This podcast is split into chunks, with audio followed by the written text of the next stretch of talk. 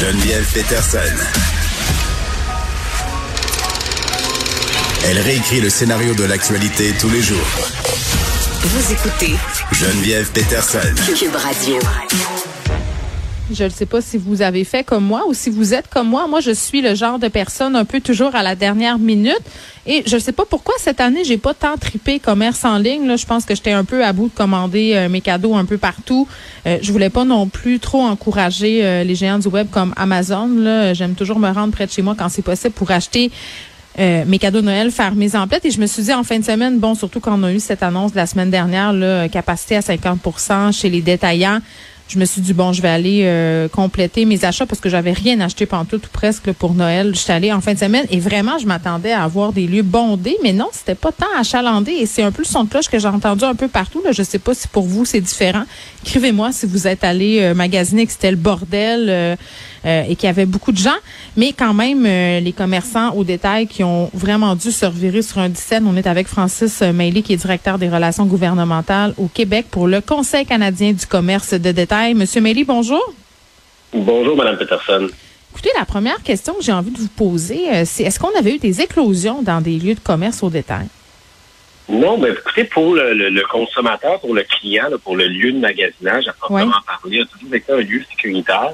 C'est ça, je ne peux pas vous parler pour les deux, trois derniers jours avec Omicron qui est maintenant dans, dans, le giron, mais pour ce qui est des contaminations qu'il y a eu dans toutes les autres vagues précédentes, Mm. Euh, c'était, c'était bon pour les travailleurs essentiellement, mais pour des lieux parallèles au détail. On pense aux salles de pause, on parle, on pense aux pauses cigarettes, où il y a des lieux de mm. socialisation, parce qu'il faut garder en tête que normalement, un commerce de détail, c'est, pas un endroit de socialisation. Les gens bougent, les gens font leurs achats, les gens s'en vont.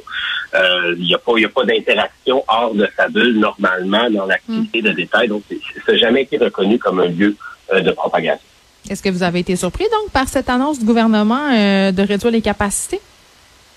Ben, écoutez, surpris, euh, c'est sûr que c'est décevant, mais on peut comprendre l'urgence de la situation. Euh, encore une fois, à l'approche des fêtes, ça rajoute un défi très, très, très important pour de nombreux détaillants parce que pour la plupart, sont en manque cruel de personnel. La pénurie de main-d'œuvre n'est pas un nouveau, un nouveau phénomène, sauf qu'elle a été gravement accentuée suite à la pandémie. Donc, l'ajout de mesures supplémentaires occasionne vraiment un casse-tête pour plusieurs de prendre certaines ressources pour bon compter les gens, ou etc. C'est plutôt difficile de maintenir même certaines euh, certaines opérations. Donc, c'est pour ça que on dit aux gens de ne pas céder à la panique. Si vous pouvez voir des fois des, tablettes vides, c'est simplement des enjeux de délai de remplir les deux tablettes en question. Oui, c'est ça. C'est quand même généralisé. OK. Là, ce que, M. Emelie, est-ce que c'est la folie euh, en fin de semaine? Ça avait l'air de quoi? Là? Puis aujourd'hui, par exemple, euh, comment ça se passe? Est-ce que vous avez des échos de vos détaillants?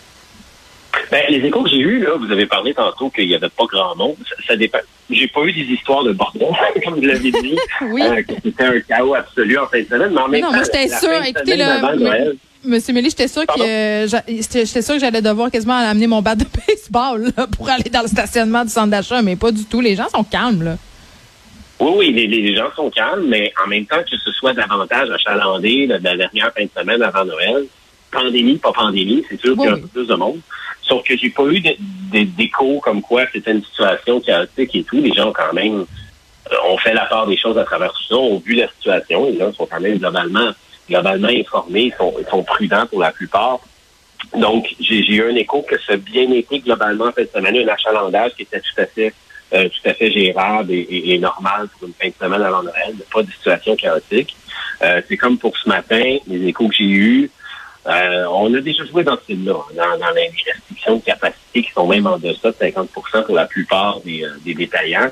Euh, c'est sûr que c'est le retour des, des files d'attente à, certains endroits, des choses comme ça. Mais est-ce que, j'en comprends comment au meilleur de mes, connaissances, ça se dérouleront Bon, est-ce que ce sera, parce que parlons du comment ça va se goupiller là au niveau pratico-pratique? Est-ce que c'est le retour des agents de sécurité à l'entrée euh, du Purel un peu partout euh, qui est vraiment là, distribué avec rigueur, euh, des flèches aussi par terre?